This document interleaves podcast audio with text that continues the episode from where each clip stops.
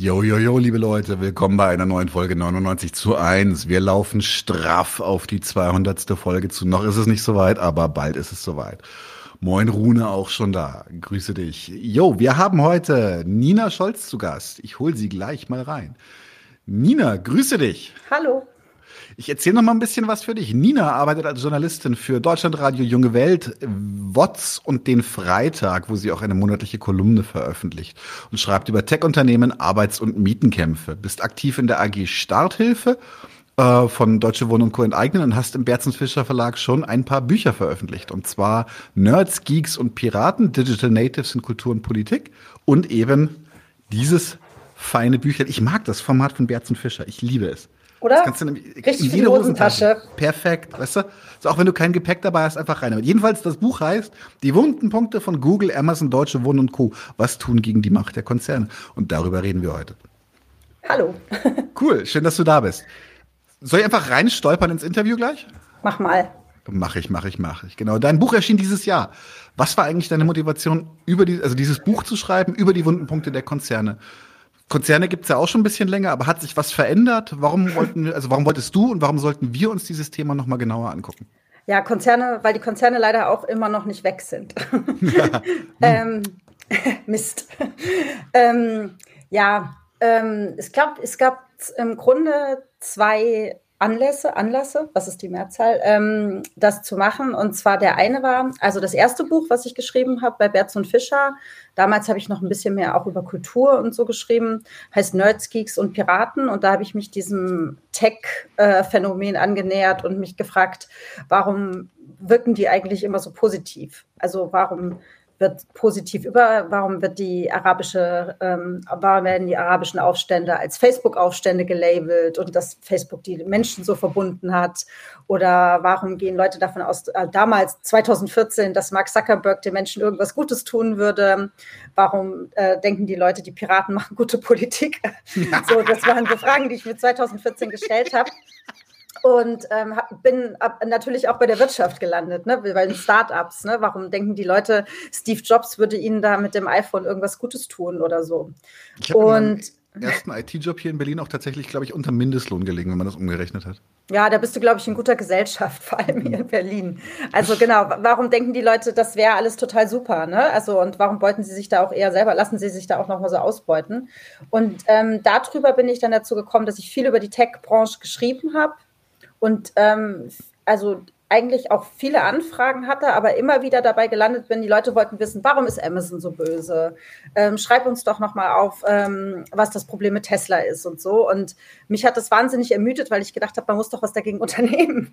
Und ähm, 2014 hatte man auch noch nicht so richtig ähm, Organisierungen dagegen. Aber es ging in Deutschland langsam los mit den Amazon-Streiks. Die haben ja auch 2014 gestartet. Und mich hat die Frage umgetrieben, wie werden wir diese Konzerne wieder los, bei denen es eigentlich gar keine Organisierung gibt, in denen es quasi Arbeitsrechte äh, nicht, teilweise nicht mehr durchgesetzt werden und denen noch Geld hinterhergeschmissen wird. Also so die ähm, die Steuern erlassen kriegen. Und ähm, auf den Vorträgen, die ich gehalten habe, haben die Leute auch immer gesagt, ja, was soll ich denn machen? Soll ich nicht mehr bei Amazon einkaufen? Wissen ja alle, das ist nicht die Lösung. Und über die Jahre habe ich angefangen, ähm, diese Kämpfe zu begleiten. Und ähm, genau, das war, das war eine Motivation, tatsächlich mir diese Kämpfe anzugucken und die Kämpfe tatsächlich auch so ein bisschen unter die Lupe zu nehmen und nicht nur, ah geil, da ist ein Streik, da gehe ich hin, sondern auch, was ist eigentlich aus dem Betriebsrat geworden, warum ist da nichts geworden, warum ist Amazon immer noch nicht enteignet, warum dauert das so lange? Und ähm, also versuchen ehrlich hinzugucken. Ne? Ja. Das ist, glaube ich, das eine. Und das zweite, und, ähm, ich schreibe ja eben auch über Deutsche Wohnen, nicht nur über Google und Amazon und andere Tech-Unternehmen, ist ähm, genau, dass ich selber seit sechs oder sieben Jahren gegen die Deutsche Wohnen und andere profitorientierte Wohnungsunternehmen kämpfe. Und ähm, unter anderem ja auch über die Enteignung. Und auch da hatte ich das Gefühl, da möchte ich gerne ehrlich drüber schreiben.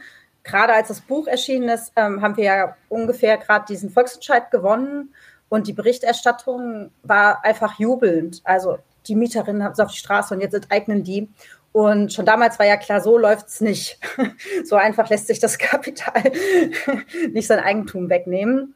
Ähm, und auch so, so reibungslos läuft es auch nicht intern in der Organisation. Und das ist einfach, ich glaube, das war so ein bisschen die Motivation, die so dieses Buch zu schreiben und auch die Artikel, die da teilweise eingeflossen sind, ehrlich hinzugucken, wie die Kämpfe aussehen und mhm. dann daraus Schlüsse vielleicht zu ziehen, was wir lernen können. Das ist auch eine schöne, schöne Überleitung zu meiner nächsten Frage, weil ähm, ich komme ja selber aus der Branche und äh, als ich hier angefangen habe vor, boah, schon über zehn Jahre, ich komme mir so alt vor, ähm, tatsächlich war das auch so. Es war tatsächlich auch bei mir noch so. Das war so, boah, Startup-Szene, da ist, da ist noch wenigstens was los, da ist noch wenigstens Innovation. ähm, wie gesagt, hat dann für unter Mindestlohn mal locht. Ähm, aber es ist ein gängiges Narrativ gewesen. Gerade so Tech-Konzerne, Tech-Unternehmen äh, haben ein, wurden als Hoffnungsträger, als Innovationsträger gefeiert. Und ich habe das Gefühl, der Lack ist jetzt aber ab. Und äh, warum? Was ist passiert? Warum, warum hat sich der Blick auf diese Konzerne verändert, deiner Meinung nach? Hm. Ähm, die lösen ihr Versprechen nicht mehr ein. Also ich glaube, eine Zeit lang haben sie das vielleicht noch ein Stück weit oder die Lüge war so gut, dass viele sie glauben wollten. ähm, genau, ich glaube, man muss sich ja auch immer angucken, wo kommen die her. Ne? Also diese spezifische Verbindung aus Tech und Gegenkultur da im Silicon Valley, die da in den 70ern, 80ern entstanden ist, war ja auch so ein äh, Versprechen der Gegenkultur. Ne? Also das nicht die politische Linke, die es auch nach den 60ern gab, sondern eben diese eher kulturelle Linke, hat sich ja so gegen das Leben der Eltern, wir gehen nicht mehr grau zur Arbeit, wir gehen nicht im Anzug zur Arbeit, Casual. wir wollen nicht, ja yeah. genau, das ist total super, ich darf Turnschuhe tragen, das muss, genau. das, in Turnschuhe das muss der bessere Kapitalismus sein und ähm, die, so haben die auch die Produkte und die Arbeitswelt und alles verkauft und lange waren ja auch die Lügen nicht, also war das ja nicht so offensichtlich, was da auch Schlechtes passieren wird. Also wenn ich zum Beispiel wenn ich mich an Artikel Wired, das war ja immer so das Zentralorgan, das Magazin dieser ne, neuen Neoliberalen, ähm, der Chefredakteur hat damals geschrieben, irgendwie The Long Tail. Ne? Also die Leute verkaufen dann zum Beispiel, man produziert einfach zu Hause was, man verkauft das über Etsy, man braucht kein Unternehmen mehr gründen, alle werden glücklich. Heute wissen wir, diese Unternehmen werden zu Megamonopolen und ähm, am Ende bleibt nichts übrig. so. Mhm. Ähm, Genau, und ich glaube auch diese sozialen Netzwerke hatten ja noch so ein Versprechen von, ne, wir verbinden uns und man verbindet sich nach Interessen. Und wenn ich mich an die ersten Internetforen erinnere, war das ja auch so. Ne? Man hat auf einmal mit Leuten, die die gleichen Interessen haben, sich verbunden. Und das ist ja auch erstmal was Schönes.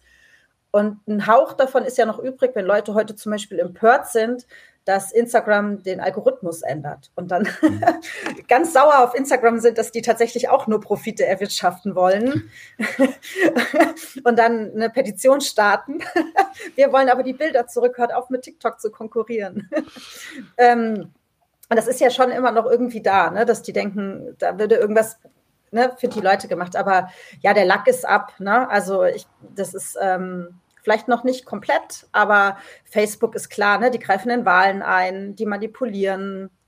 Google hat Don't Be Evil, das war ja immer das Firmenmotto, mhm. irgendwie, glaube ich, äh, kurz vor der ersten Kooperation mit dem Pentagon einfach mal äh, im Silicon Valley im Headquarter irgendwie abgeschraubt. Und ähm, naja, das mächtigste Tech-Unternehmen Amazon, glaube ich, ist da sowieso nie drunter gefallen. Mhm. Aber ich glaube, bei Amazon war den Leuten auch nicht so richtig bewusst, äh, mit welch, also wirklich mit welcher Grausamkeit, aber das kann man das ja gar nicht nennen, äh, zum Beispiel deren Logistiklager funktionieren. Äh, in der Flasche pinkeln aus Angst, weil man keine Toilettenpause machen will. Ähm, das ist ein guter, also auch ein guter Punkt, weil dieses das Silicon Valley war ein Wallfahrtsort und das ist uns auch in der Schule noch beigebracht worden. Ich kann mich noch erinnern, selbst äh, als ich selber noch nicht berufstätig war, aber im Gymnasium, das war das Silicon Valley, der Innovationsträger. Und ähm, Du hast es ja auch schon gesagt, die Firmenkulturen, dieses Don't be evil, da möchte ich mir jetzt kurz mal dran, dran, dran abarbeiten. Google hat gesagt, Don't be evil. Es war alles, alles schick und familiär und modern. Und ich kann mich noch erinnern, mein erster Diversity-Vortrag, und ich habe inzwischen viele gehört, weil ich wie gesagt, in der Branche unterwegs bin, äh, war auch tatsächlich von einem Google-Mitarbeiter, der uns erzählt hat, wie gut und diverse Google ist. Kommodifizierung, großartig. Äh, mhm. Aber was war, was war der Weg? Weil wir haben ja jetzt tatsächlich die Alphabet Union. Und was war der Weg in die Unzufriedenheit? Wie, wie, wie war der Weg zur ersten Tech Union im Silicon Valley? Mhm. Also ich glaube, die ersten Kämpfe gegen Google haben gar nicht im Unternehmen selber angefangen, sondern haben ja eigentlich ähm, Googles Rolle als Gentrifizierer thematisiert. Also es gibt den Google Bus, Google, Google Bus. Mhm. Und ähm, genau, also und ähm, in, auch in eine andere Richtung hat ja ähm, das Silicon Valley seine Heilsversprechung nicht eingelöst, nämlich San Francisco, also direkt in der Nähe von Silicon Valley, ist ähm, neben Seattle und äh, vielleicht die gentrifiz gentrifizierteste Stadt der Welt. So. Also, und ähm, aber die Menschen ähm, sind ja nur, weil sie verdrängt sind, nicht weg. Und ähm, genau, und Google brauchte eben die äh, Latinos und so ähm, weiterhin als Servicekräfte und als Putzkräfte in Silicon Valley. Sie waren aber mittlerweile aus den Vierteln, in denen sie vorher gewohnt haben, verdrängt worden. Da haben die Tech-Leute äh, gewohnt, da haben die Programmierer gewohnt. Die Wohnungen waren mittlerweile Millionen wert. Und an den Bushaltestellen in Silicon Valley ist der Google-Bus äh, lang gefahren und irgendwann auch da IBM-Bus und der Facebook-Bus. Aber das waren Bushaltestellen und da durften auch nur die Programmierer äh, einsteigen. Und äh, eine Aktivistin hat mir mal erzählt, die ich getroffen habe, ähm, dass ähm, dann, die haben dann sofort morgens angefangen zu arbeiten. Da merkt man auch schon, das kann auch nicht gesund sein. Und ähm, aber an den gleichen Bushaltestellen standen eben die Servicekräfte. Alle nicht weiß, nicht wohlhabend. Und die mussten die Linienbusse nehmen, teilweise zwei, drei, vier Linienbusse, weil das Bussystem natürlich auch so, ähm, die ÖPNV nicht mehr funktioniert. Und ähm, genau, und ähm, Aktivistinnen hatten genau diesen Google-Bus als ähm, Symbol der Gentrifizierung und dem, was da irgendwie schiefläuft, irgendwie auserkoren und haben angefangen, den zu blockieren.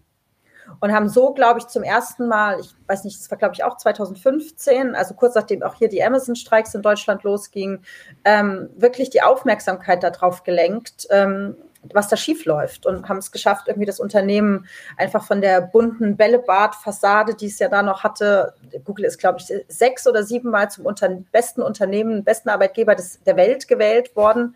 Was, also ich weiß auch nicht, von irgendeinem Wirtschaftsmagazin. Ähm, und ich glaube, das waren so die ersten Kämpfe und die tatsächlichen Kämpfe bei Google gingen dann eigentlich ähm, eher um solche Dinge wie ähm, auch Sexismus am Arbeitsplatz. Also ganz groß war im Rahmen der MeToo-Welle gab es einen Google Walkout. Da sind mhm. um 11.11 Uhr .11, ähm, die Mitarbeiter in allen Google-Zentralen der Welt jeweils in ihrer Zeitzone um 11.11 Uhr .11 rausgegangen. Also wie so ein Mini-Streik für eine mhm. Stunde, um darauf aufmerksam zu machen, dass Frauen weniger verdienen, dass Frauen sexuell belästigt werden. Also die ähm, Genau, damals wusste man dann schon, dass diese äh, vermeintlich lockere ähm, Atmosphäre vor allen Dingen unter den Dudes. Ja, es ist eine krasse Bro-Culture in, ja, in der genau. Textszene, wirklich krasse Bro-Culture. Frauen sexuell belästigt werden, ähm, nicht die, das den gleichen Lohn bekommen und so. Und da läuft es aber eher noch auf der Ebene von hochbezahlter Konkurrenz. Mhm. Auch nicht richtig, aber das ist jetzt noch nicht so. Genau, und ähm, aber diese ganzen, ähm, also alles, was da bei Google irgendwie, genau, es gab Proteste dagegen, dass Google zum Beispiel mit dem Pentagon ähm, eine Überwachungsdrohne programmieren wollte und diese Daten auswerten. Dagegen haben die Programmierer protestiert. Ähm, ich glaube, da ist ihnen zum ersten Mal bewusst geworden, dass sie wirklich nicht bei einem guten Unternehmen arbeiten. Also, ne, das, Genau, also wenn man jetzt böse ist, kann man ihnen sagen, wie naiv waren die eigentlich, aber natürlich ist das ähm, Pentagon einfach ein ganz anderes Symbol als Google zu dem Zeitpunkt noch gewesen. Genau, und mittlerweile gibt es da ähm, aber eine Gewerkschaft und eine Gewerkschaft, ähm, die auch sehr darauf achtet, ähm, dass es eben ähm, auch um die Menschen in den Servicebereichen geht und so. Also weil Google in sich ein so äh, ungerechtes Unternehmen ist. Also Google hat einen guten Rentenplan, man kriegt, man kriegt, ähm, genau, man kriegt gute Boni und so, aber nur, wenn man hochbezahlter Programmierer ist. Und mhm. ansonsten ist man am unteren Ende der Nahrungskette. Genau, aber da gibt es gerade diese Gewerkschaft und äh, die hatten tatsächlich im Gegensatz zu Amazon etc. keine großen Probleme, die zu gründen. Mhm. Und ähm, ja, genau, die arbeiten aktuell auch. Was waren denn die Reaktionen von Google und vielleicht auch von anderen Tech-Firmen auf die Gründung der Alphabet Union? Mm, also die Unternehmen selber reagieren ja immer erst mit Unverständnis. Dann hoffen sie, glaube ich, dass es weggeht und dann reagieren sie eigentlich in der Regel mit Union-Busting. Ähm, da kommen wir später nochmal drauf. genau. Also die reagieren da nicht gut drauf. Ne? Das ist so, in, also in der Regel ist es so, dass die, ähm, dass die auch ähm, mittlerweile ist das ja auch in Deutschland gang gäbe, da werden wir ja vielleicht auch nachher noch drüber reden, ähm, Anwaltskanzleien etc. beauftragen, Agenturen, Union-Busting-Agenturen gibt es in den USA, die quasi ähm, üble Nachrede, Druck ausüben, genau, all das ganze, die ganze Klaviatur versuchen die, äh, die Gewerkschaften zu verhindern. Mhm. Da können wir gleich äh, weitermachen, äh, weil du schon gesagt hast, in Deutschland ja auch. Ähm, die Berlin, Berliner Startup-Branche. Ich habe mal gehört, dass es in, das war, uh, das jetzt ältere Information, kann sein, dass sich das schon gedreht hat ein bisschen, aber vor vier oder fünf Jahren hat man gesagt, es gibt nur einen Ort, an dem mehr Firmen gegründet werden als in Berlin und das ist Tel Aviv, weil Tel Aviv so der Startup-Hub war. Und ähm, wo Berlin wird auch so in den Narrativen der deutschen Presse so als das Mini-Silicon Valley dargestellt. Ähm, ich habe schon mal bei einer Firma mit das Licht ausgemacht, also ich weiß, wie schnell es gehen kann. Ähm, beziehungsweise war, war die letzte Entlassungswelle, bevor das Licht endgültig ausging. Ähm, 2010 habe ich hier angefangen. Äh, ähm, es war an der Grenze der Unmöglichkeit, Leute für irgendwelche Themen zu sensibilisieren. Ich kann mich noch erinnern, dass wir bei Raucherpausen über jemanden, äh, nicht ich, aber es wurde über jemanden gelästert, den ich nicht miterlebt habe, der versucht hat, einen Betriebsrat zu gründen in der damaligen Firma. Und äh, der ist auch äh, auf, äh, ich würde mal sagen, arbeitsrechtlich schwer haltbare Weise entfernt worden. ähm, nächstes Beispiel ist, als dann N26, äh, ich glaube sogar in Zusammenarbeit mit der Tech Workers Coalition, dann endlich ihren, äh, ihren Betriebsrat bekommen haben, gab es ja auch erstmal Union, äh, nicht Union Busting, also als Versuch, das zu verhindern und dann einen in hochnotpeinlichen öffentlichen Brief von diesen, von diesen Gründerflaschen äh, darüber, dass äh, ein Betriebsrat ein viel zu bürokratisches mi, mi, mi, mi, mi. Aber wir haben doch hier eigentlich so eine freiwillige Mitbestimmung. Ja, ja, ja, komm, verarsch jemand anders. Aber ähm, tatsächlich köchelt es. Mehr Firmen bekommen Betriebsräte. Wie gesagt, die Tech Workers Coalition, die gab es vorher in Berlin einfach noch gar nicht. Insofern mhm. schön, dass sie da ist. Ähm, was hat sich verändert? Ähm, woher kam das? Was sind hier für Kämpfe ausgefochten worden? Und welche Widerstände mussten sie dabei einreißen? Jetzt vielleicht auch nicht nur bei, bei äh, den, den Unternehmenschefs. Mhm. Also, ähm, naja, auch da ist der Lack ab. Ne? Ähm, also ich glaube, genau, also auf der einen Seite hat man Tech-Unternehmen in Berlin, die es schon länger gibt und ähm, bei denen diese Illusion der, wir arbeiten hier alle gemeinsam, freundschaftlich, Afterwork-Bier, etc. Kickerkasten, vergiss den Kickerkasten ja. nicht. und ähm, diese, diese Muscheln, in denen die immer sitzen. ja, ja, diese, diese, damit man nicht so viel Streuschall hat. Die sind tatsächlich wirklich hilfreich, wenn man mal schnell ein kurzes Telefonat führen will. Ich glaube, ich hätte lieber ein Sofa, wo man sich mal hinlegen kann. Aber das haben die auch, ne? Das haben die alle. Ja, ja, gibt auch Ruheräume und sowas. Aber ja. das glaube ich, so, ja. Ich arbeite beim Öffentlich-Rechtlichen, wir haben das nicht.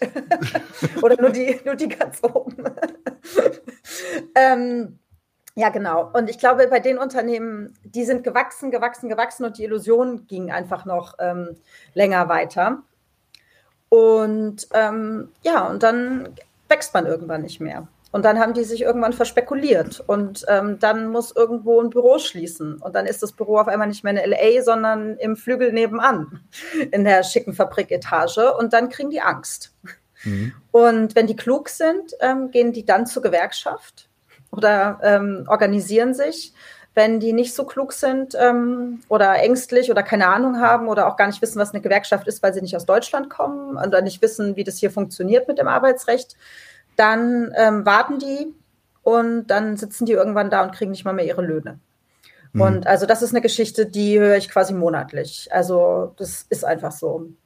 Und ähm, Genau, und ähm, die andere Geschichte, du hast ja schon auf N26 oder N26, ich weiß es nicht, das ist ja eine deutsche Firma, da heißt N26. Ähm, und ähm, bei denen ist es tatsächlich so, und das höre ich auch ziemlich oft, ähm, die haben viele ähm, Mitarbeiterinnen und Mitarbeiter, die hier in Berlin wohnen. Oft wohnen die auch in Berlin, weil das Leben trotzdem noch ein ganz klein bisschen günstiger ist. Kannst du mir nicht vorstellen. Ähm, aber und die sprechen kein Deutsch, die kennen das deutsche Arbeitsrecht nicht. Und ähm, also gerade bei N26 war es so, dass die, ähm, die haben sich immer gewundert. Dann ist ähm, der, Mit, äh, der Mitarbeiter, der die ganzen drei Monate neben einem saß, ist auf einmal weg. Mhm. Der hat dann sich mal beschwert, nächsten Tag ist der weg. Dann kriegen die mit, okay, irgendeiner lässt sich wieder irgendwas nicht gefallen, der ist auch wieder weg. Und die sind dann auch zur Gewerkschaft gegangen und haben gesagt, also wir haben bei uns, äh, da wo wir herkommen, irgendwie, weiß ich nicht, die eine kam aus Spanien, hat gesagt, sie hat in Spanien immer viel über das deutsche Arbeitsrecht gehört und wie gut es ist. Und sie kann sich nicht vorstellen, dass das so funktioniert. Und die Gewerkschaft hat sich das angehört und hat gesagt, nee, also so funktioniert es wirklich nicht. Und dann haben die sich halt organisiert und die haben sich auch rechtzeitig organisiert. Also genau, die haben diese Betriebsräte gegründet und ähm, ja, ich kenne das deutsche Arbeitsrecht auch nicht ganz. Aber das, genau. Ähm, aber das, ähm, genau, die haben dann gemacht, was, was die dann diese Unternehmen immer machen. Die haben aus einem Unternehmen drei Unternehmen gemacht. Ähm, die haben gesagt, irgendwie so, ähm, ja, genau. Wir bräuchten jetzt aber drei Betriebsräte. Die haben die Büros verschlossen. Die haben die Polizei gerufen, als die Leute sich getroffen haben. Also, genau, die haben so eine ganze Klaviatur des Union-Bustings gespielt. Ähm, ich weiß nicht, ob sie so wahnsinnig gut beraten waren, also diese Online-Bank, weil sie dabei auch Sachen gemacht haben, die nicht so klug waren. Also, wo sie sich einfach verkalkuliert haben. Da sind andere Unternehmen schon besser aufgestellt, weil die wirklich Arbeitsrechtler auf ihrer Seite haben, mhm. die Union-Busting betreiben. Aber genau, im Endeffekt gibt es den Betriebsrat jetzt. Genau, dann haben sie diese etwas, genau, die haben, glaube ich, auch noch jemanden eingestellt. Das hat mir jemand von denen erzählt, der hat, des, ähm, der hat die Leute im Unternehmen aufgefordert, doch stattdessen sich ähm, an, äh, daran zu beteiligen, das Unternehmen besser zu machen, statt ein Betriebsrat. machen wir, deswegen Betriebsrat. ja, genau. Äh, tatsächlich, was ich noch äh, als, so als Anekdote einflechten kann, ist es, was mir schon in meiner Münchner Zeit noch äh, oft begegnet ist, ist, dass Leute, die aus dem Ausland geholt wurden, signifikant weniger verdient haben auf gleichen Posten wie Deutsche. Einfach weil die die Gehaltsspiegel, ähm, die Lokalen nicht wussten und äh, auch irgendwie mehr, häufig hatten sie auch einfach mehr, mehr Druck, nach Berlin zu kommen und äh, sind dann, oder nach München damals, wie gesagt, und sind dann teilweise wirklich mit so einem, aber wirklich so signifikant, so ein Viertel weniger oder sowas, abgespeist wurden bei gleicher Stelle. Deswegen lasst euch nicht verarschen, vergleicht eure Gehälter. Ähm, Du Immer drüber sprechen. Ja, bitte. Ja, ich, Klar. was habe ich schon gehört? So, das ist verboten. Bullshit ist das verboten. Das kann dir niemand verbieten. Leute, wirklich, kriegt den Kopf aus eurem Hintern. ähm, äh, genau, du hast ja vorhin gesagt, ich spreche Deutsch und kann das Arbeitsrecht auch nicht. Das hat äh, rudimental hat gerade gefragt, hat das gerade eingeflochten. Ja, das stimmt schon. Arbeitsrecht kann kompliziert sein. Ähm, vor allem Legal-Sprech ist ja wirklich äh, anstrengend. Ähm, du verwendest den Begriff Union Busting die ganze Zeit. Kannst du uns ganz kurz nochmal abholen, was der Begriff bedeutet und was seine Geschichte vielleicht so ein bisschen ist? Ja, das ist, äh, das ist kompliziert. Also, ähm, also Union Busting, es ist ja schon, ne, also es ist ein englischer Begriff und ähm, es kommt auch also aus dem äh, amerikanischen Arbeitskämpfen, englischen Arbeitskämpfen. Es ist die Verhinderung von Gewerkschaften mhm. und teilweise auch die ähm, brutale Niederschlagung von Arbeitskämpfen ist es ursprünglich gewesen. Und ähm, im Deutschen wird es vor allen Dingen verwendet ähm, bei der Verhinderung von Betriebsratsarbeit. Also wenn man bei der IG Metall nach äh, Union Busting fragt, dann werden die einem in 90 Prozent der Fällen was von Betriebsratsarbeitsverhinderung erzählen. Mm, ich würde aber sagen, und ähm, das muss man, glaube ich, dann auch immer nachweisen, dass es mittlerweile aber auch ähm, sehr, sehr viele Formen von Union Busting gibt, wo es nicht nur um Betriebsratsarbeit geht, und ähm, also die, der Klassiker bei der Betriebsratsarbeit ist ähm, den Betriebsrat fertig machen, die Belegschaft spalten etc. Mittlerweile würde ich sagen, gibt es aber auch schon Union Busting, das ähm, viel, viel früher anfängt. Also wir haben ja gerade zum Beispiel Tesla, macht hier in Berlin-Brandenburg gerade auf. Ähm, die haben jetzt zum Beispiel einen managementnahen Betriebsrat gegründet, bevor die IG Metall mhm. überhaupt am Start war. Und das machen die, weil die von Anwaltskanzleien wahnsinnig gut beraten werden, wie man das deutsche Arbeitsrecht umgeht und aushöhlt und zu ihren Gunsten nutzt. Ich würde sagen, das ist auch schon Union Busting. Ich weiß, dass es zum Beispiel Leute in den Gewerkschaften anders sehen. Also mhm. auch weil sie mir bitterböse Mails geschrieben haben, als ich das ah. geschrieben habe. Ähm, Wollen Sie das Monopol aufgebastelt werden? ja, hören vielleicht auch nicht gerne, dass Sie gerade gebastelt worden sind. ähm, ja, genau. Und ähm, das ist, ähm, aber die, das, mittlerweile ist die Klaviatur des Union Bustings so verfeinert und diese Dienstleister, die dahinter stehen, so hoch spezialisiert, dass man wirklich sehr genau hingucken muss, was Union Busting ist. Also mhm. es ist ja auch so ein bisschen die Frage, wenn man zum Beispiel in Deutschland besteht ja diese Sozialpartnerschaft und wenn der Unternehmer die eigentlich komplett aushöhlt und die Gewerkschaften sich aber immer noch an alle Spielregeln halten, ist es dann schon Union-Busting oder noch nicht? Also von der Seite der Arbeitgeber. Also, ne, das ich finde, ja, Sozialpartnerschaft ist schon Union-Busting, aber, aber das ist meine, meine Sichtweise. Ja, siehst du, man kann die Klammer noch weitermachen. genau, also das ist so, man, ne, aber es ist tatsächlich, das Problem ist aber tatsächlich, dass es aber, dass es tatsächlich so schwer nachzuweisen ist. Also deswegen bin ich zum Beispiel auch im, ähm, also wenn ich was recherchiere oder so, sehr, sehr vorsichtig oft mit dem Begriff, weil ähm, man es denen nicht genau nachweisen kann oft. Also ich kann mhm. das in einem Meinungsartikel schon schreiben, in einem anderen wird es schon teilweise ein bisschen schwieriger. So. Und ähm, genau, und es wird auch in Deutschland, und das ist auch ein Riesenproblem, eben nicht verfolgt. Also so, genau, also es ist, ähm, es ist einfach ein Kavaliersdelikt, Union Busting. Mhm. Mhm. mhm. Ähm, es gab, glaube ich, also ein Beispiel, ich kann mich noch erinnern, wir haben da auch in einer unserer ersten Folgen darüber berichtet, über diese Amazon-Gewerkschaft, die gescheitert ist. Und da haben sie ja, äh, ich glaube, Leute sogar an, bei der, an den roten Ampeln angequatscht und sowas und ihnen Pamphlete in die Hand gedrückt, wie schlecht Gewerkschaften und sowas. Und das ist wirklich, der wird aus allen Rohren gefeuert. Ich finde das total krass. Ja, und die Übermacht der Unternehmen zeigt sich da halt besonders gut, ne? Also, weil, äh, also die können halt, also diese Anwaltskanzleien, die beantragen, das sind ja, ne, die verdienen Hunderttausende Millionen damit quasi ähm, ne, das irgendwie auszuhöhlen, das anzufechten, eigene Betriebsräte zu gründen, Leute einzuschleusen, äh, die Leute fertig zu machen, Plakatkampagnen, alles. Also diese Übermacht der Konzerne, wogegen man sich auch noch organisieren muss. Und dann, wenn die Leute fertig sind, also die, ich meine, am Ende des Tages fragen sich halt Leute auch, und das ist natürlich auch eine Rechnung, die stimmt, ähm, ich mache mich hier in einem Betrieb, lass mich hier komplett fertig machen für einen Betriebsrat. Klar, das ist irgendwie eine gute Sache, aber meine Frau redet nicht mehr mit mir. Meine, meine Kinder hassen mich. Ich verliere bald mein Haus. Ich meine, ich habe keine Freunde mehr oder so. Also so, mhm. so geht es den Leuten ja. Die sind mhm. wirklich fertig. Ja, die werden in existenzielle Krisen gedrückt. Ja. ja. ja. Ähm, tatsächlich gibt es dieses, also wo wir gerade bei existenziellen Krisen sind, äh, du hast auch vorhin schon Gentrifizierung als ein, ein Augenmerk angesprochen für äh, ähm, was, was Tech-Konzerne machen. Ich würde gerne die Klammer auch nochmal in Berlin aufmachen. Und zwar ähm, die, wollte ich mit dir darüber reden. Die Tech-Giganten, die, die machen sich ja auch, du hast es ja gesagt, San Francisco machen, haben sie sich schon breit gemacht, eine der gentrifiziertesten Städte, ähm, die es überhaupt gibt. Ich hab, kann mich noch erinnern, dass ein Freund von mir, Grüße an Colin hierbei, ähm, der ist äh, Historiker in, in, in äh, San Francisco gewesen, jetzt nach Berlin ausgewandert. Der hat, wollte damals eine Studentenbutze in San Francisco für, ich glaube, unter 2000 Dollar im Monat oder sowas. Also wirklich absurd, also Studentenzimmer, ja, also mhm. ein Zimmer. Ich glaube, das waren die, waren die Verzahlen, die er mir genannt hat. Also brutal. Anyway, wir haben hier inzwischen auch äh, ziemlich signifikante Preissteigerungen, so ein bisschen. Kann mich erinnern, in der Straße, in der ich hier, als ich hierher gezogen bin, in der Straße in Kreuzberg, haben sich in der Zeit, in der ich da wohne, die Kaltmieten verdoppelt. Das muss man sich einfach mal auf der Zunge zergehen lassen. Genau, und äh, in der Nähe dieser Straße war auch ein altes, ich glaube, ein altes Heizwerk und da sollte der Google Campus rein. Mhm. Und äh, da wurde sich, glaube ich, erfolgreich gegen gewehrt. Den Amazon Tower kriegen wir aber jetzt, glaube ich, fix aufs Auge gedrückt, erstmal, soweit ich weiß.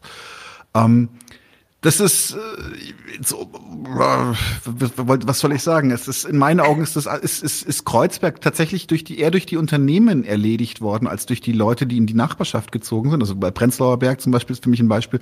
Da ist halt einfach ein, ein Milieu nachgezogen, das die Kiezkultur vernichtet hat und in, in, in ähm, Kreuzberg muss ich aber tatsächlich sagen, ist uns eher die Unternehmen, weil wenn ich jetzt da unterwegs bin, wo ich früher gewohnt habe, besteht der Stadtteil aus, wie soll ich sagen, aus, aus Geschäften und, und, und Restaurants, die an Feierabend- und Mittagsmenüs für die ansässigen Tech-Unternehmen catern.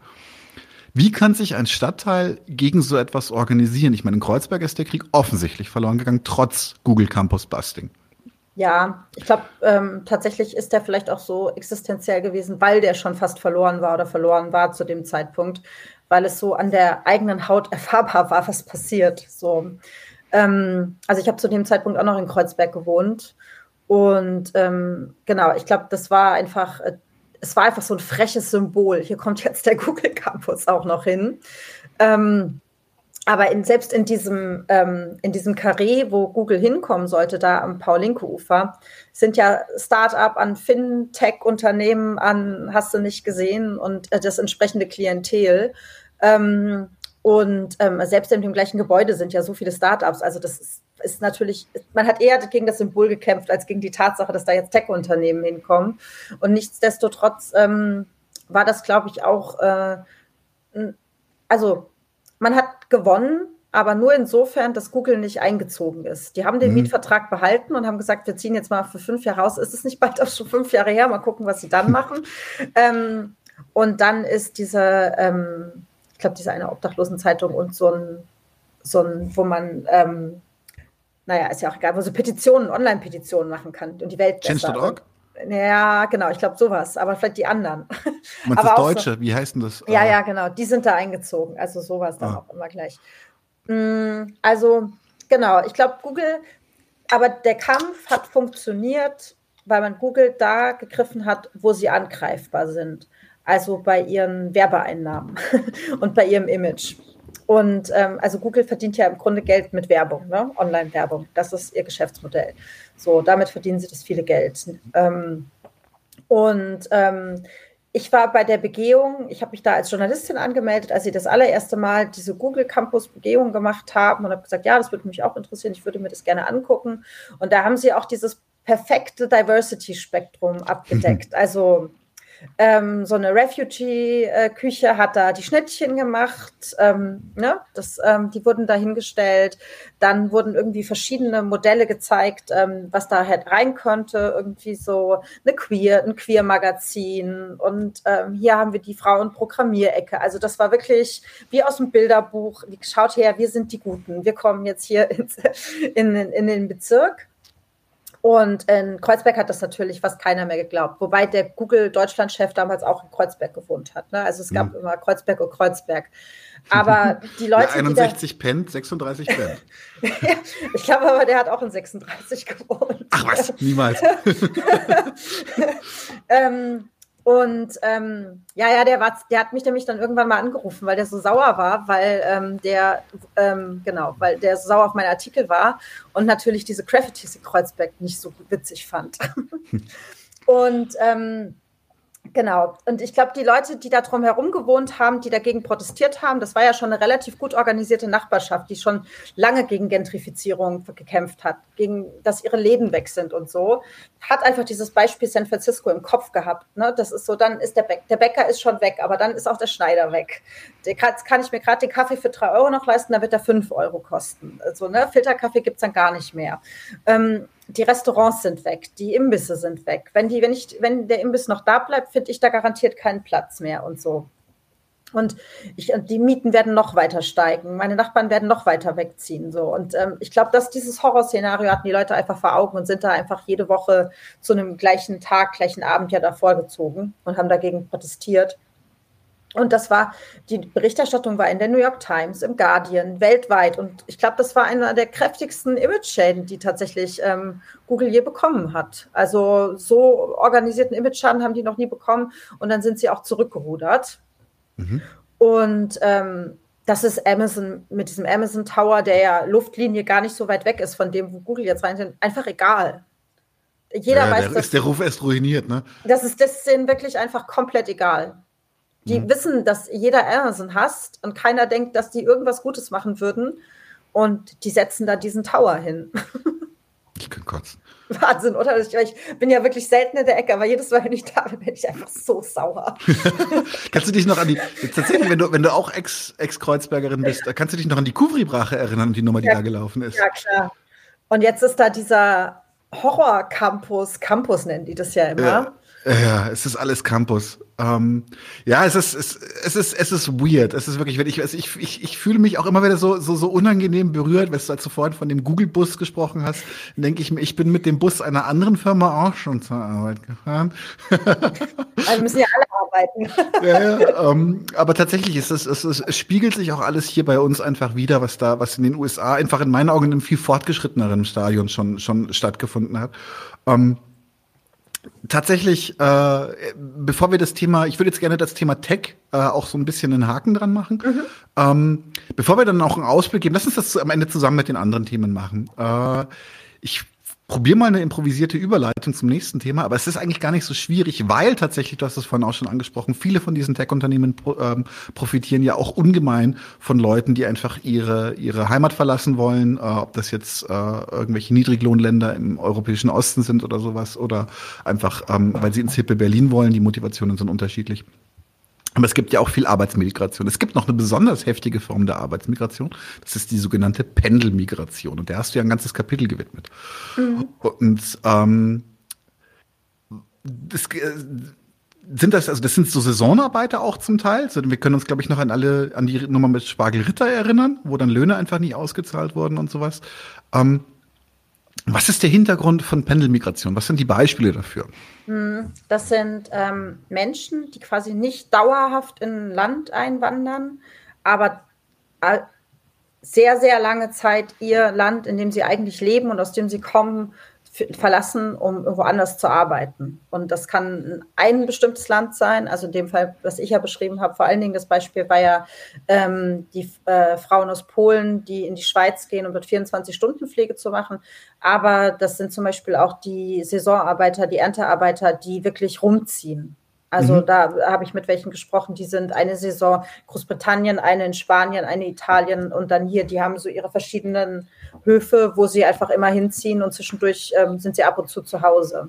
Gibt es nicht bei, bei, da auf der, auf der Straße nach Sulwice oder bei Frankfurt oder? Gibt es doch den polnischen Arbeiterstrich jetzt mal in Anführungszeichen ja, gesagt, ja. wo man einfach Tagelöhner einsammeln kann. Ja, ja.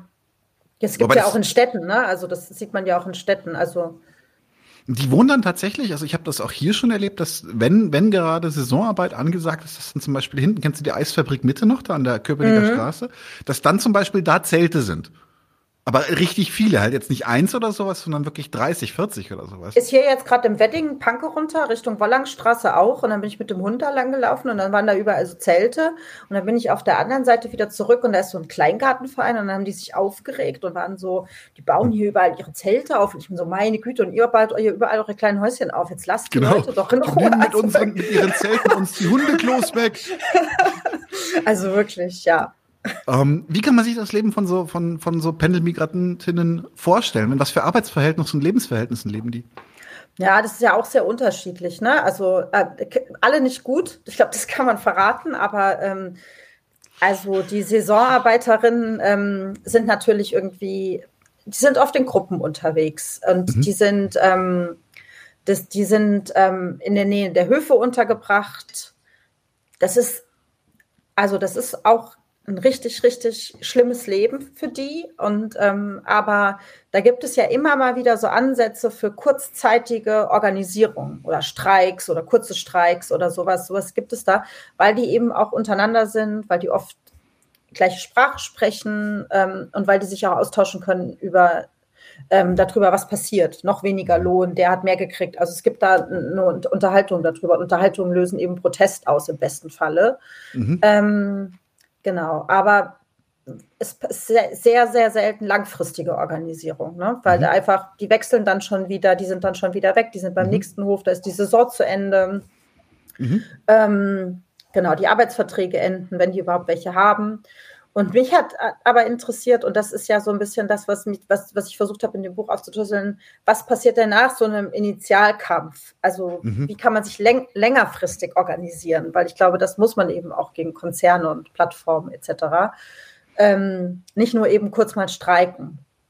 Ähm, und oftmals ist die Aufmerksamkeit von der Presse ja immer auf diesen kurzen, Organ wenn, wenn überhaupt, wenn sie überhaupt da eine Aufmerksamkeit ist, aber auf diesen kurzen Eruptionen so. Und ähm, genau, und da habe ich die ganze Zeit mich immer gefragt, gibt es denn eigentlich, gibt es eigentlich? Und dann hat mein äh, Freund Sebastian Friedrich, der war ja auch neulich wieder hier, ähm, gesagt, ähm, guck doch mal, in der Schweiz organisieren sich ähm, ähm polnische, also 24-Stunden-Pflegekräfte, das sind ja keine Betreuungskräfte, ähm, aus Polen. Und das auch schon länger. Und genau, und da habe ich Kontakt aufgenommen und das ist total, also die haben sich wirklich organisiert und die kämpfen da seit Jahren. In Basel leben die. Mhm.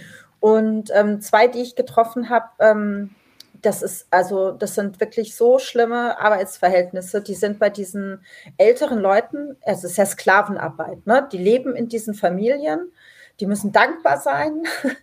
ähm, die haben keine Freizeit. Denen wird trotzdem nur der sieben- oder acht Stunden Tag vergütet dürfen aber trotzdem nicht raus ähm, und ähm, pflegen dann diese Menschen, leben in dieser Familie ähm, und ähm, dann, wenn die dann sterben, die älteren Leute, also was auch für die teilweise wirklich furchtbar ist, weil sie ja auch eine emotionale Bindung zu diesen Menschen haben, kommen sie sofort in die nächste Familie.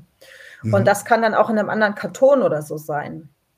Und ähm, also eine von diesen, ähm, also ich habe vor allen Dingen mich mit zweien immer, also immer mal getroffen, ähm, die, ähm, die eine konnte einfach nicht mehr. Die hat, hat, gesagt, ich will nicht mehr. Meine Familie lebt eigentlich in Polen. ähm, die ist in die, die ist, die, der eine alte Mann, den sie betreut hat, ist gestorben, dann ist sie gleich in die nächste gekommen. Da war dann noch eine ältere Frau dabei, also deren, also die Frau von dem Mann. Und auf mhm. einmal hatte sie zwei ältere Menschen zu pflegen und ähm, hat dann immer wieder bei dieser Plattform angerufen, die vermittelt zwischen diesen ähm, zu Pflegenden und den Betreuungskräften und hat gesagt, ich kann es nicht, ich will das nicht, ich muss hier weg. Mhm. Und die haben gesagt, das kannst du gerne machen, dann haben wir morgen eine Ukrainerin hier. Ähm, weil die Ukrainerinnen noch schlechter bezahlt sind als die Polin. So. Ähm, und ähm, die hat dann protestiert und ist zur Gewerkschaft gegangen, etc. Und die hatten aber schon so einen informellen Kreis. Und das finde ich nämlich total interessant. Die hatten ja sonntags immer alle ihren freien Nachmittag mhm. und ähm, sind katholisch, kommen aus Polen, ne? und haben sich immer in der gleichen Kirche getroffen. Und ähm, im Organizing heißt es ja auch immer so, ne, man braucht einfach einen gemeinsamen Ort, um sich zu organisieren. Den braucht man. So. Und ähm, da ähm, hat die Gewerkschaft angefangen, wirklich über Beratung hinaus, über reine Rechtsberatung hinaus, das gibt es ja hier in Deutschland auch vom DGB, die informieren ja rechtlich, gesagt, wir müssen jetzt gemeinsam hier was machen, wir müssen protestieren. Und von da aus hat die Organisierung gestartet. Und ähm, die haben Klagen geführt, es, die haben, das Arbeitsrecht ist mittlerweile sogar einmal verändert worden. Ähm, in, in, der Schweiz ist eine wahnsinnige Aufmerksamkeit auf diesem Thema. Das kann man sich hier in Deutschland gar nicht vorstellen. Hier ist es ja so hinter Schloss und Riegel und ab und zu gibt es mal einen Artikel. Aber mhm. in der Schweiz ist der Organisierungsgrad mittlerweile total hoch. Und in Basel, wo die sind, haben mittlerweile auch ähm, 24-Stunden-Pflegekräfte eine eigene Genossenschaft gegründet, wo sie sich das selber organisieren und nicht länger als acht Stunden da drin bleiben und so. Also da passiert total viel. Und das hat mich eben interessiert. Wie funktioniert es denn, wenn man sich da ähm, zusammentut? Und also das ist ja ein Feld, da sagt die Gewerkschaft, ähm, ja, das können wir nicht organisieren. Die sitzen da allein in ihren Familien, das ist für uns Lost Case, machen wir nicht. Also weil eine Gewerkschaft natürlich auch immer gucken muss, ne, wo sie hingeht und was sie mit ihren Ressourcen macht. Und die Gewerkschaft in der Schweiz hat das aber nicht gemacht. Die hat gesagt, ah, da gehen wir jetzt mal hin, die organisieren wir jetzt mal. Und ähm, da sieht man eben auch, was geht. Und es hat jetzt auch tatsächlich, du hast gesagt, es sind langfristige Strukturen dadurch entstanden. Es sind langfristige Strukturen entstanden, ja. Und es ist auch, die geben ihr Wissen weiter, die sind in der Gewerkschaft aktiv.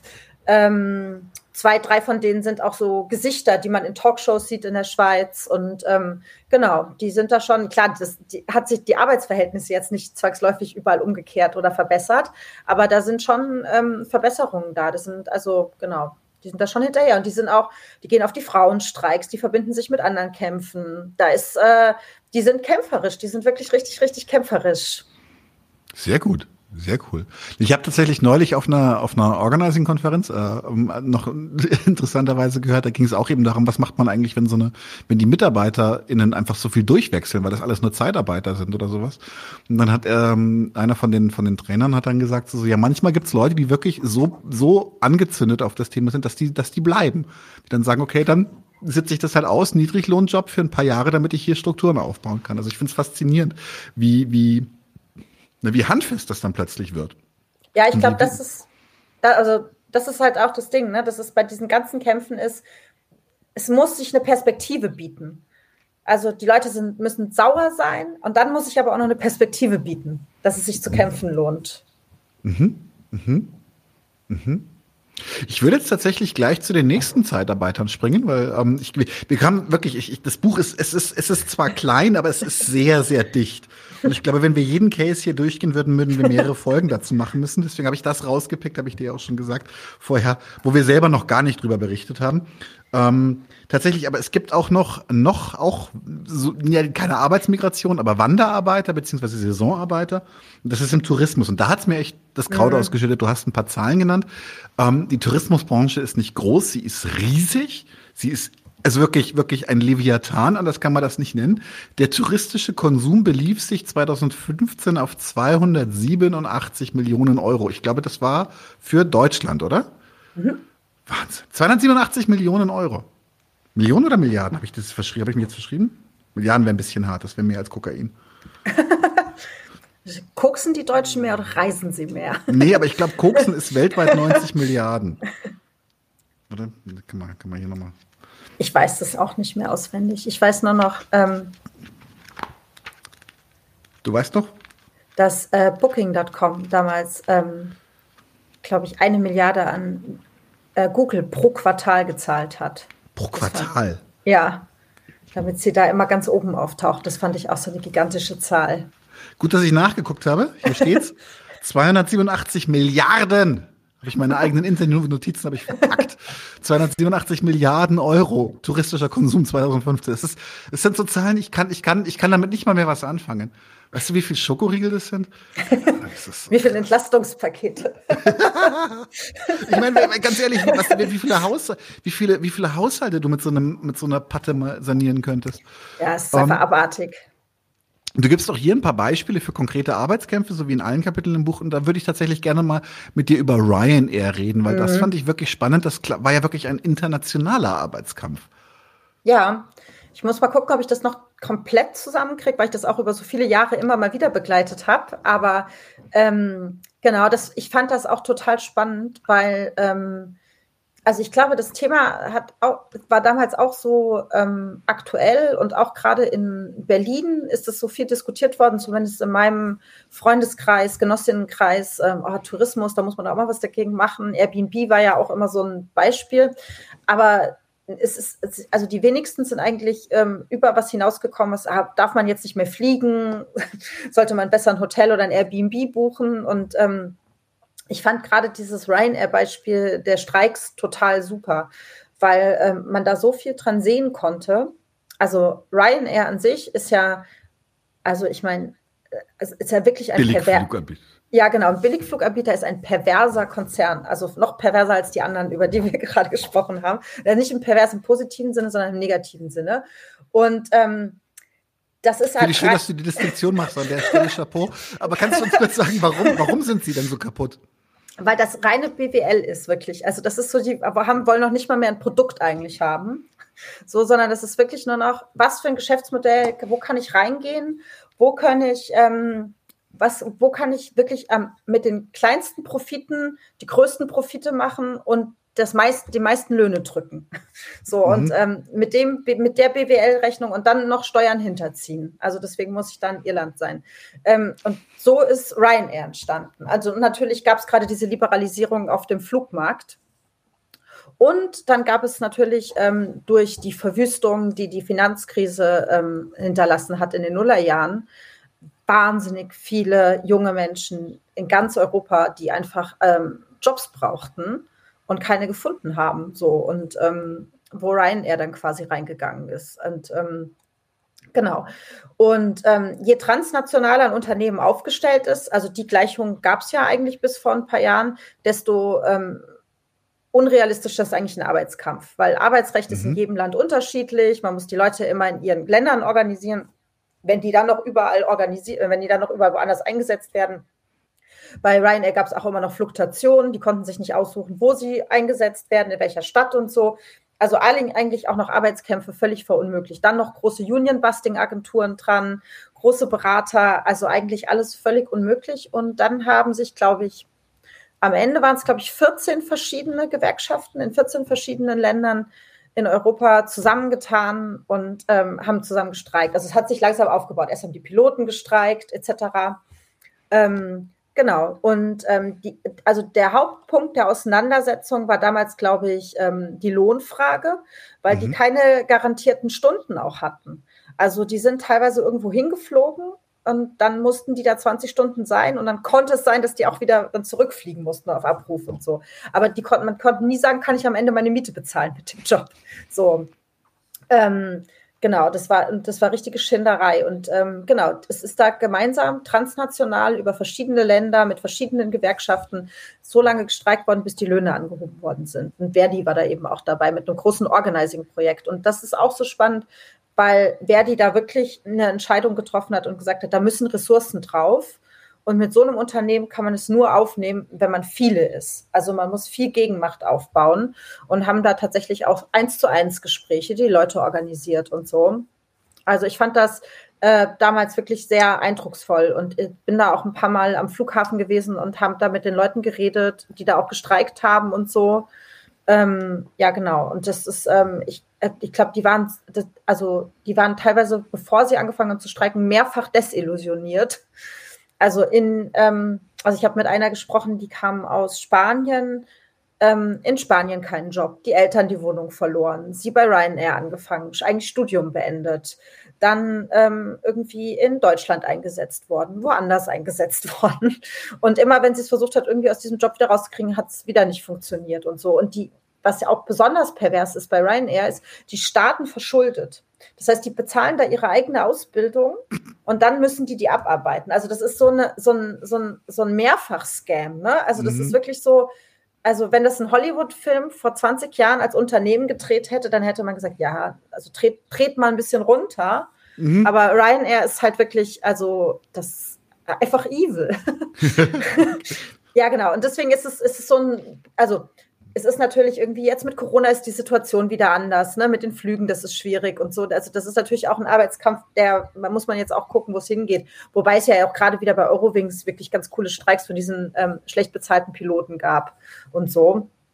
Aber ähm, ich glaube, was man da halt auch sehen kann, und ich habe ja immer versucht, Beispiele zu finden, die exemplarisch sind, was man machen kann, wenn sich äh, Gewerkschaften, wenn Gewerkschaften nicht sagen, ah, das kann man, die sind aber einem anderen Land, sondern wenn man ein, mit, es wirklich ernst meint, mit so einem transnationalen Unternehmen aufzunehmen und ähm, Gegenmacht aufbaut und sich mit anderen zusammentut und dann noch eine gemeinsame Frage findet, wie diese Lohnfrage. Mhm. Ist aber natürlich auch mit einem immensen Aufwand verbunden, oder? Wahnsinniger Aufwand. aber hat ja keiner gesagt, dass es einfach wird. nee, nee. aber ist das nur die Vorstufe? Ich stelle mir vor, wir wollen wirklich den Kapitalismus überwinden. Juhu. Ja, dann müssen wir noch mehr werden. noch mehr eins zu eins Gespräche. Mhm, musst du noch mehr Klinken putzen. Tut mir leid. so viele Haustüren. genau. Aber haben das hier auch, also du, du hast es jetzt auch gerade schon, schon weitergeführt, also die, die Strukturen bei Ryanair, die bestehen noch. Die sind nicht wegen nach einem Arbeitskampf wieder auseinandergedriftet. Hm, also es gibt ja diese, ähm, diese Kampagne Cabin Crew United.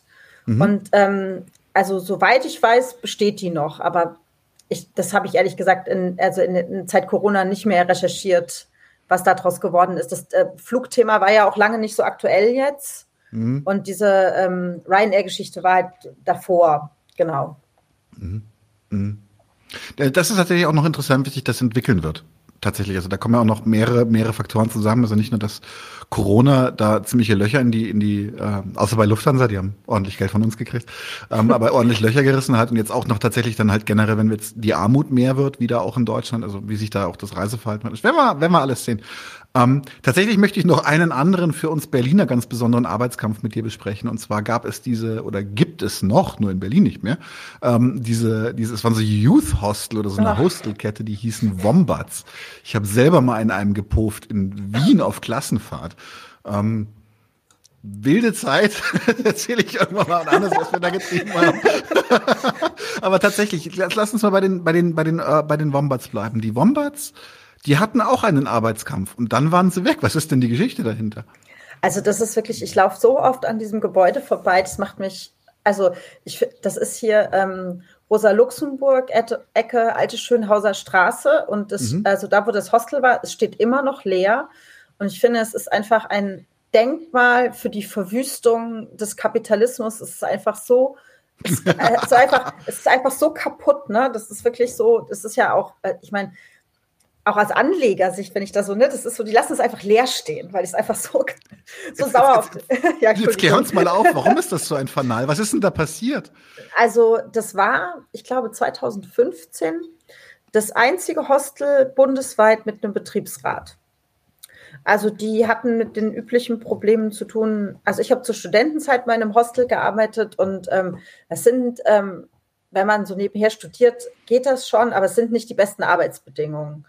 Und ähm, nur hatte auch nicht jeder einen Studentenjob. Die waren auch schon nicht besonders gut, sondern es gibt auch, es gab auch viele ähm, Reinigungskräfte, zum Beispiel um die 50 mit Kindern und ähm, eben auch nicht aus Deutschland ursprünglich. Und ähm, genau, die äh, auch auf den Job angewiesen waren und so. Und äh, lange Stunden, wenig Pausen, ähm, schlechtes Schichtsystem etc. Genau. Und die haben einen Betriebsrat gegründet und ähm, das hat die Gründer von dem Hostel, also ich, es gibt, genau, du hast gesagt, du hast in Wien, ich glaube, es gibt in etlichen Städten welche, so. Das ist eine Kette, ähm, so sauer gemacht, dass sie erst äh, richtig krasses Union-Busting betrieben haben, auch so Streikbrecher dahin gebracht und so. Es ist dann auch immer wieder davor gestreikt worden. Und dann hat sie so sauer gemacht, dass sie das Hostel geschlossen haben. Also ich weiß noch, dass ich damals einen Artikel darüber geschrieben habe und immer gesagt habe, das, mach, das machen die bestimmt nicht. So. Und die fanden das so scheiße, dass es einen äh, Betriebsrat gibt, dass sie das Haus, dass sie das geschlossen haben. Und das ist ja jetzt, das war 2019, also es ist jetzt mhm. über drei Jahre her, das war im Sommer 2019. Und dieses Haus steht immer noch leer. Und wer den Berliner Mietenmarkt kennt, weiß, wie teuer es ist, dieses Haus. die Location, leck mich aus, das ist An mitten im Ecke. Zentrum. Das ist einfach Peak Mitte. Ja. Und das steht einfach leer. Wahnsinn. Ähm, und die Leute haben ihre Jobs verloren. Ist das, das, ist, das ist halt auch so eine Sache. Wie, wie, wie kann man das werten? War es, war es dann war es dann eine Niederlage oder? Ja, schon. Es war schon, schon oder? ja, schon. Die haben sich da ja was aufgebaut. Mhm. Also, und die hätten das Haus ja auch übernommen. Es gab da ja auch Angebote von den Leuten, die ah, da okay. waren. Also, die waren echt cool. Und also ich weiß zumindest, ähm, mit einer habe ich noch so ab und zu mal losen Kontakt per Mail oder so gehabt oder auch mal gesehen. Ähm, die ist auch immer noch, also die war dann auch immer noch gewerkschaftlich aktiv und so, die hat das auch, glaube ich, politisiert, wenn ich das richtig einschätze. Ähm, aber die wollten das übernehmen. Die haben gedacht, ähm, das, was das für ein tolles Haus wäre. Und das sind ja immer, das ist ja dieses wahnsinnig deprimierende dabei, ist ja, wenn sowas zerschlagen wird, werden so Strukturen zerschlagen, Kontakte zerschlagen, Leute, die sich zusammengefunden haben und diese Utopie, die damit einhergegangen ist, wie es auch sein könnte. Mhm. Also wie wäre es da, wenn da nicht einfach nur so ein Hostel wäre, wo die Leute durchrauschen und sich scheiße benehmen und keine Ahnung, sondern wie wäre es, wenn wir hier, die wollten ein Schulungszentrum für King Union Busting machen. das könnte man wirklich gut gebrauchen. Mhm, ja, die Räume tatsächlich, ja. Ähm, mir fällt noch eine Parallele auf, da bin ich aber nicht ganz firm, vielleicht weißt du was. Ich frage es deswegen einfach mal spontan, ohne Vorbereitung. Ähm, ich kann mich noch erinnern, als ähm, vor, vor Lieferando gab es ja noch Fudora und wie hießen die anderen? Deliveroo. Deliveroo. Genau. Und da hat sich ja, die waren ja erheblich, glaubt man kaum, aber die waren ja noch mal erheblich schlechter in der Behandlung der Mitarbeiter, als das Lieferando dann war. Lieferando waren dann die, die wenigstens schon Equipment hatten. Die Fudora und Deliveroo-Leute mussten sogar die Rucksäcke selber zahlen, mit ja. denen sie das Essen ausfahren. Alles. Das ist wirklich absurd. Handys. Alles. Fahrräder. Genau. Und ähm, die haben auch das Deutschlandgeschäft relativ spitz auf Knopf eingestellt. Hatte das auch damit zu tun, dass da zum Beispiel die Arbeitskämpfe, soweit ich weiß, in eine Richtung gedrückt haben, dass ähm, ihre Arbeitsverträge schlichtweg ungültig wären? Also, wenn ich das richtig erinnere, war das einfach, also diese Unternehmen machen ja eigentlich eine Wette darauf, dass sie das Monopol dann auf ihrem Markt haben, quasi. Okay. Ne? Also, dass sie, ähm, genau. Und deswegen investieren die ja so viel Geld. Ne? Also, das ist halt äh, investieren, investieren, investieren. Ähm, und ähm, ich glaube schlichtweg, äh, die haben dem Konkurrenzdruck nicht standgehalten. Ich, wie das mhm. aber genau war, dann war es ja irgendwie ähm, Delivery Hero, dann die, also ich hab, muss auch sagen, ich habe irgendwann so ein bisschen den Faden verloren.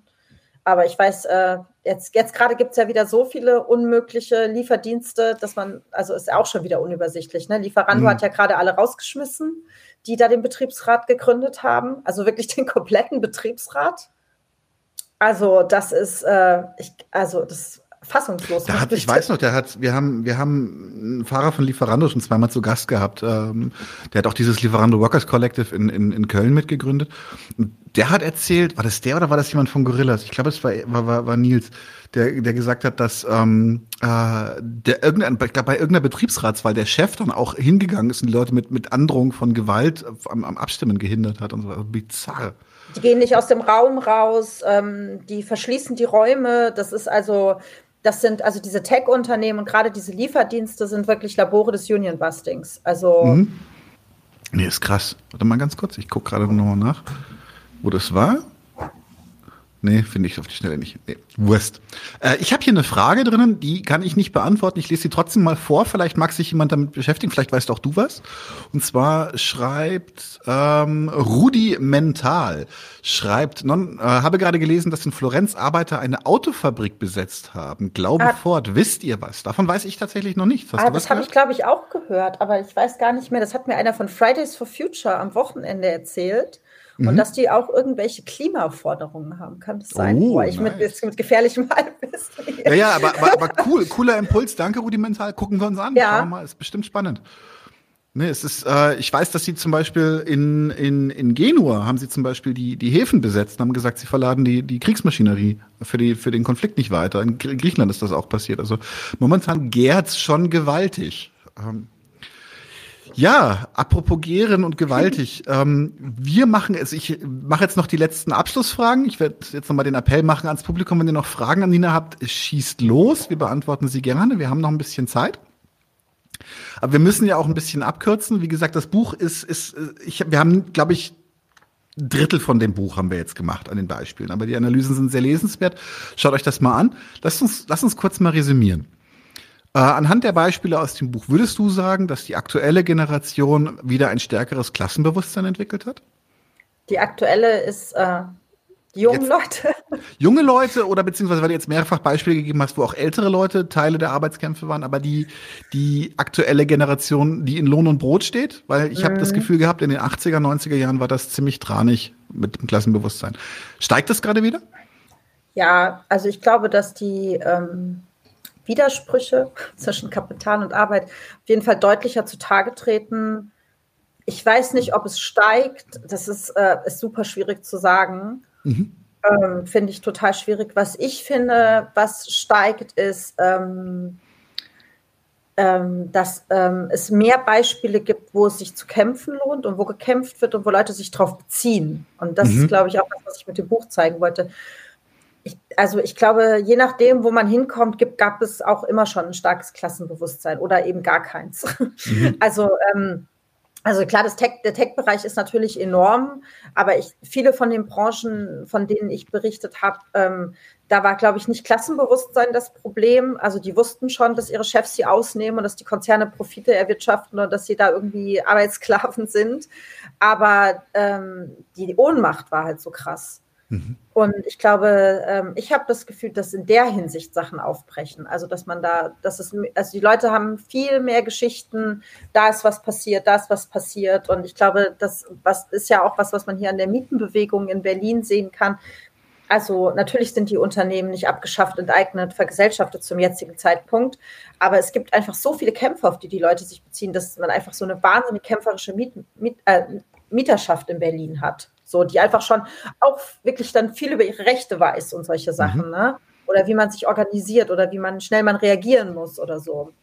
Und ähm, ich glaube, das ändert sich tatsächlich. Klassenbewusstsein kann auch sein, aber Klassenbewusstsein alleine reicht halt eben auch nicht. Mhm. Mhm. Und meinst du, dass die Leute jetzt ein bisschen mehr spitz kriegen, dass sie nichts zu verlieren haben, außer ihren Ketten? Ja, und ähm, vielleicht auch das, was zu gewinnen gibt. Ja, wir haben eine, eine Welt zu gewinnen. Ja. War das nicht das Zitat vom guten Kalle? nee, ähm, Tatsächlich, aber wie soll, wie soll die, die ist in der Zukunft jetzt deiner Meinung nach weitergehen? Wirklich jetzt rein, rein hypothetisch. Ähm, ja, außer dass wir natürlich den Kapitalismus überwinden, uns die Produktionsmittel aneignen und einfach selbstverwaltet föderal in Räterepubliken wohnen.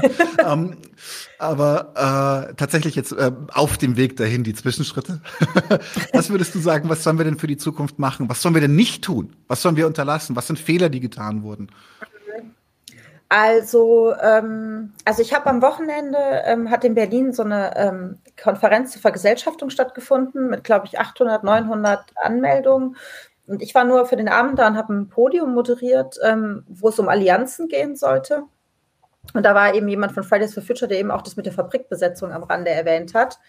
Ähm, jemand von Verdi, Knut Steinkopf, ähm, der ähm, äh, Tarifverhandlungen im öffentlichen Dienst macht und Organizing da, Katalin Genburg von der Linkspartei und Kalle Kunkel, mit, mit dem ich bei Deutsche Wohnen enteignet bin. Ich glaube, der war sogar auch schon mal hier, ne? Das ist ein anderer Kalle, als der, den ich gemeint habe. Ja, so viele Kalles.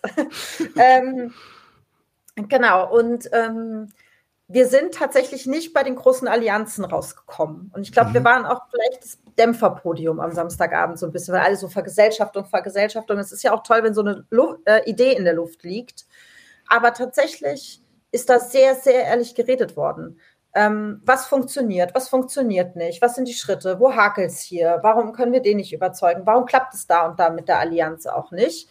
Und mhm. ich finde, also wenn ich an vor fünf Jahren zurückdenke oder vor zehn Jahren, dass man so viele unterschiedliche Leute hat, die so kampferfahren sind, die sowas so detailliert erzählen können und dann nicht mehr krasse Erfolgsberichte machen und nicht mehr die nächste Sau durchs Dorf treiben, sondern wirklich angucken, was sind die nächsten Schritte.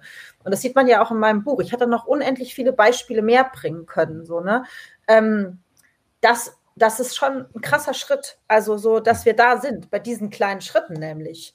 Und nicht mehr bei Platzbesetzung geräumt, was kommt jetzt als nächstes oder so. Ne? Also das ist so, das ist ja auch ermüdend. Und ich glaube, die, ich glaube, das Bewusstsein, dass die Kämpfe weitergehen, dass sie auch schwierig werden, dass man mal Erfolg hat, dass es so eine lange Geschichte wird, dass sie aufeinander aufbauen, das ist so eine Erkenntnis, die ich, im, die ich immer öfter treffe. So. Und ich glaube, dass, wenn, wenn das so weitergeht, äh, sich das natürlich auch hoffentlich noch beschleunigt und wir natürlich noch mehr werden.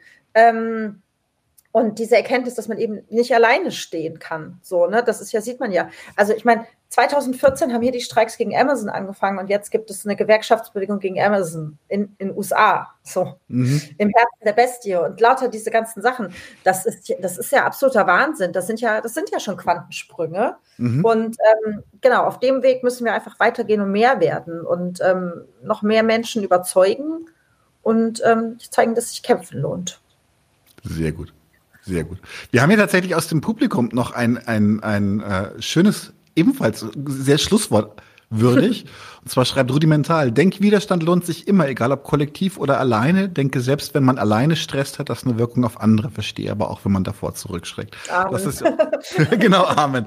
Du hast es ja schon gesagt, einfach wird es nicht werden, ähm, aber es lohnt sich. Voll. Sehr gut. Cool ich bedanke mich für dieses wirklich schöne Gespräch und äh, hoffe, wir sehen uns irgendwann mal wieder. Äh, vielleicht auch auf dem ähm, äh, irgendeiner Konferenz oder sowas zum Organizing. Hundewiese. auf der Hundewiese, auf der Hundewiese, genau, lassen wir. Äh, ja, danke für die Einladung, hat mir viel Spaß gemacht. Sehr gerne, mir auch. Ich wünsche allen Zuschauerinnen einen wunderbaren Abend und wir sind dann für heute raus. Leute, wir brauchen eure Hilfe. Wenn euch dieses Video gefallen hat, klickt auf Like, abonniert den Kanal und vergesst nicht das Glöckchen zu drücken, damit ihr benachrichtigt werdet, wenn wir neuen Content droppen. Außerdem solltet ihr uns überall folgen, wo wir verfügbar sind. Das ist Facebook, Instagram, Twitter und Twitch. Und wenn wir irgendwelche Ankündigungen machen oder Posts, dann shared, was das Zeug hält. Gebt uns all eure Liebe. Wir haben mittlerweile ziemlich signifikante Kosten. Wenn ihr es euch irgendwie leisten könnt, unterstützt uns doch auf Patreon.